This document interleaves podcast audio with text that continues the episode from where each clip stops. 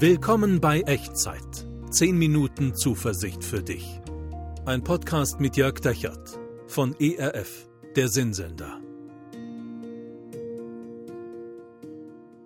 Hallo, herzlich willkommen zu Echtzeit. Mein Name ist Jörg Dechert.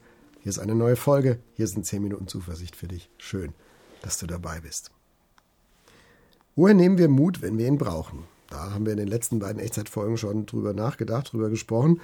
Zum Beispiel, wie wir die wichtigsten Stimmen im Leben auch wirklich am wichtigsten nehmen und auch darüber, wie ansteckend Angst eigentlich sein kann und Mut aber auch. Und ich glaube, eine dritte Mutquelle ist das, was ich heute gern mit dir besprechen würde, und das ist, was du Gott eigentlich zutraust. Also es macht einen Unterschied, was du zutraust, und das schauen wir uns heute an. Also du merkst schon, es geht um Gottesbilder. Gottesbilder gibt es ja so viele, wie es Menschen gibt. Immer wieder haben Menschen diese Bilder in theologische, Gesetz, äh, theologische Sätze und Gesetze versucht zu gießen, zu fixieren und sich darum zu versammeln, sich darauf zu einigen, sagen, so und so, so ist Gott. Und ich glaube, das hat durchaus seinen Wert. Schließlich ist Gott nicht einfach so ein Blatt Papier, den, das jeder vor sich hat und jeder malt da mal so frei drauf rum und alles, was da rauskommt, ist irgendwie richtig. Ähm, so wie wir das halt alle gerne hätten. Aber ich glaube, am Ende des Tages sind es schon deine persönlichen Überzeugungen, meine persönlichen Überzeugungen, die bestimmen, was wir Gott zutrauen und nicht theologische Sätze. Und diese Überzeugungen bestimmen dann auch, wie viel Mut wir zulassen, dass Gott uns macht für unser Leben und in bestimmten Situationen. Also der echte, der absolute, der souveräne Gott, der nicht einfach nur in unseren Gedanken zu Hause ist, der unabhängig ist von deinen und meinen persönlichen Wünschen und Vorstellungen, wie viel Mut dieser Gott dir machen kann, das hängt tatsächlich von dem Bild ab, was du von ihm hast. Ist irre, oder? Ich versuche es dir an einem Beispiel zu erklären. Stell dir mal vor, und ich hoffe, das stimmt für dich, ich wünsche dir das, du hattest eine großartige Mutter. Vielleicht lebt sie noch, vielleicht hast du tatsächlich eine großartige Mama. Und als kleines Kind bist du immer zu ihr gelaufen und sie hat dich immer getröstet und Mut gemacht. Das wird schon wieder und das kriegst du hin und du kannst das und ich glaube an dich haben wir ja letztes Mal schon so ein bisschen darüber gesprochen, beim vorletzten, in der vorletzten Folge, wie wichtig ist, dass, sie, dass wichtige Menschen in unserem Leben uns was zutrauen, oder? Und dann kommst du in die Pubertät, in die Teenagerzeit und auf einmal stößt du Mama so ein bisschen von dir. Und Mama erscheint auf einmal auch wirklich abstoßend in manchen Situationen. Und du suchst bei ihr keinen Trost und keinen Rat und du kriegst von ihr auch fast keine Ermutigung. Da kommt fast nichts rüber. Es ist einfach nur komisch und Streit und Konflikt und ätzend. Und dann, wenn es gut läuft und du noch ein bisschen älter wirst, im Erwachsenenalter, dann bekommst du plötzlich ein neues, ein vollständigeres, ein tieferes Bild von deiner Mutter, ein reiferes Bild. Meine Frage ist, über all diese Strecke, hat sich deine Mutter echt so verändert? Also total ermutigend, dann überhaupt nicht ermutigend und dann wieder ermutigend? Nein, sie hat sich eigentlich nur so verändert, wie sich Menschen halt beim ganz normalen Älterwerden verändern. Äh, wer sich verändert hat oder was sich verändert hat, das ist dein Bild, was du von deiner Mutter hast. Als Kleinkind hast du ein anderes Bild als als Teenager und als Teenager hast du ein anderes Bild von ihr als später als Erwachsene. Und welches Bild du von deiner Mutter hast, entscheidet darüber, wie viel Zuspruch, wie viel Ermutigung durch sie in dein Leben kommen kann. Obwohl sie vielleicht immer gleich ermutigend gewesen ist. Verstehst du, so ist das mit Gott auch. Also Gott ist ein Ermutiger, das glaube ich ganz gewiss.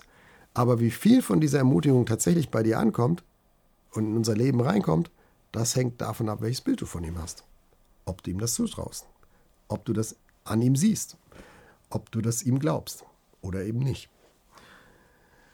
Und wir reden über Gottesbilder so in diesem Sinn im Alltag eigentlich fast nie. Und ich finde auch oft in der Kirche, in Gemeinde, manchmal nur eher so in theologischen Setzungen, in theologischen Sätzen. Und deswegen hören wir auch heute mal gemeinsam auf einen, der mit seinem Gottesbild sehr transparent umgegangen ist, der da sehr offen drüber geschrieben hat, sehr offenherzig. Und ein Gottesbild, was auch durch, durch viele Erfahrungen bei ihm gereift ist und sich verändert hat und geprägt worden ist.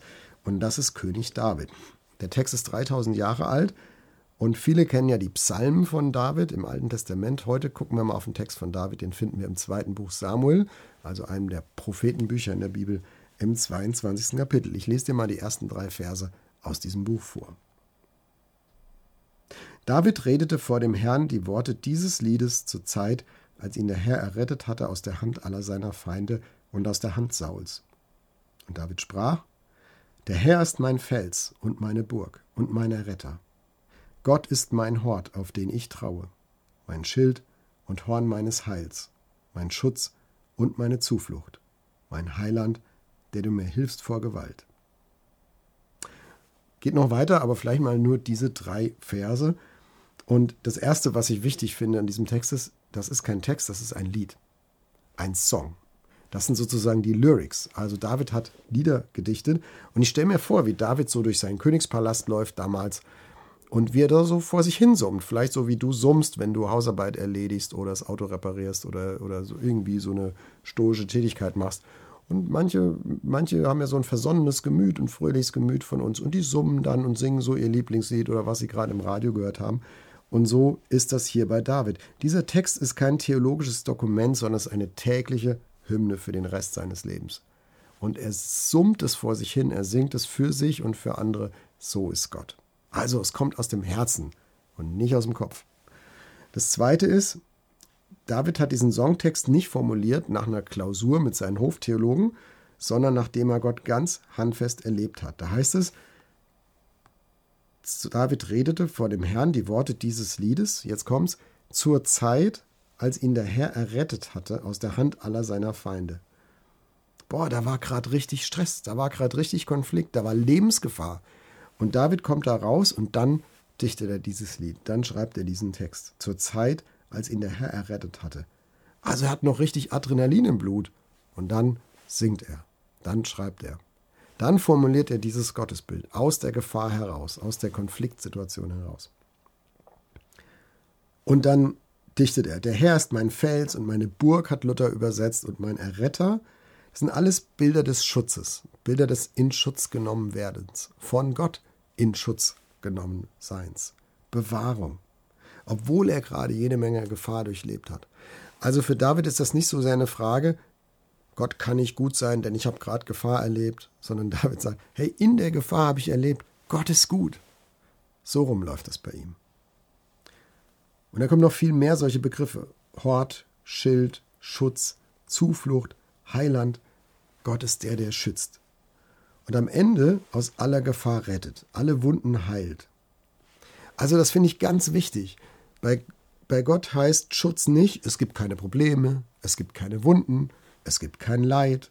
Du segelst einfach so durch dieses Leben und alles ist irgendwie schön und rosarot. Wir wissen alle, dass das nicht wahr ist, dass das nicht stimmt. Dass auch Menschen, die Gott ganz tief vertrauen, ganz furchtbare Dinge passieren können.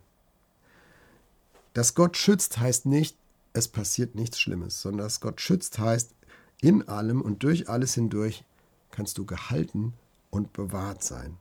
Gott ist ein Gott, der dich schützt und der will, dass du eines Tages heil vor ihm stehst. Und dazwischen, da ist durchaus Achterbahn und Chaos und Konflikte und manchmal auch Gefahr.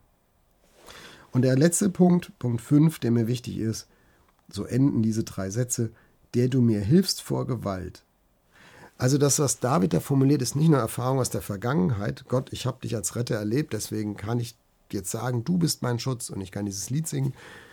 Nein, das ist auch für die Zukunft. Du hilfst mir aus Gewalt auch in Zukunft. Das bleibt so. Also dieses Lied ist nicht nur Erfahrung aus der Vergangenheit, sondern auch ein Wappnen für die Zukunft, ein Wappnen für das, was an unbekannter Zukunft kommt. Und David vertraut darauf, so wie Gott für mich war und ist, so wird er auch für mich künftig sein. Auch wenn ich noch nicht alles weiß, was da kommen wird. Trotzdem kann ich dieses Lied singen. Also dieses Lied ist nicht nur ein Fazit von dem, was war, sondern es ist auch ein Hoffnungslied, etwas, was er nach vorne in die Zukunft rein projiziert, in die Zukunft rein singt und das mitnimmt als Mut in eine unbekannte Zukunft.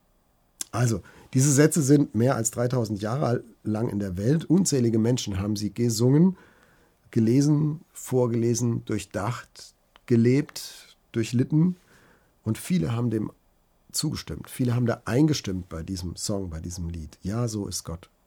Ja, Gott, so bist du. Frage an dich. Was wäre in deinem Leben anders, wenn du Gott so sehen könntest?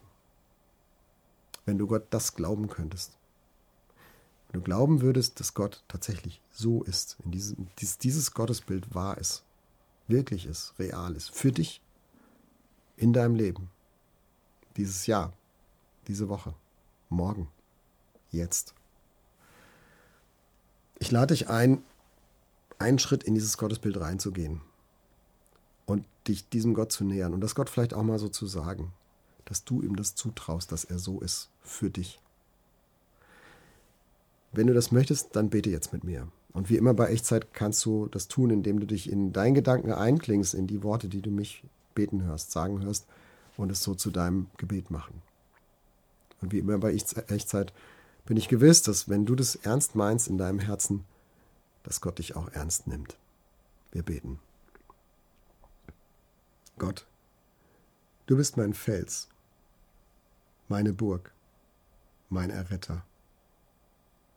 Du bist mein Schild und mein Schutz und meine Zuflucht. Ich danke dir, dass mein Leben in dir getragen und gehalten ist, egal was kommt. Ich vertraue dir. Amen. Hey, wenn du das jetzt mitgebetet hast, dann schreib mir doch mal, was das bei dir bewegt hat, vielleicht verändert hat, was das ausgelöst hat, dieses Gebet. Vielleicht auch ganz praktisch so in den nächsten Tagen. Du kannst mir schreiben, entweder unten in die Kommentare oder per E-Mail an echtzeit.erf.de. Bin echt gespannt, dazu von dir zu hören. Und ich möchte das gerne nochmal als Ermutigung mitgeben. Wie viel Mut du hast, entscheidet sich auch daran, was du Gott zutraust, an deinem Gottesbild. Gott ist ein Gott, der dich schützen will und retten will. Und wenn du ihm vertraust, dann wirst du eines Tages ganz heil vor ihm stehen. Und Gott ist ein Gott, der dich segnen will. Und diesen Segen, den würde ich dir gerne zusprechen und mitgeben in deine neue Woche. Der Herr segne dich und behüte dich. Der Herr lasse sein Angesicht leuchten über dir und sei dir gnädig. Der Herr erhebe sein Angesicht auf dich und schenke und bewahre dir seinen Frieden. Amen. Das war Echtzeit. Zehn Minuten Zuversicht für dich. Ein Podcast mit Jörg Dechert von ERF, der Sinnsender.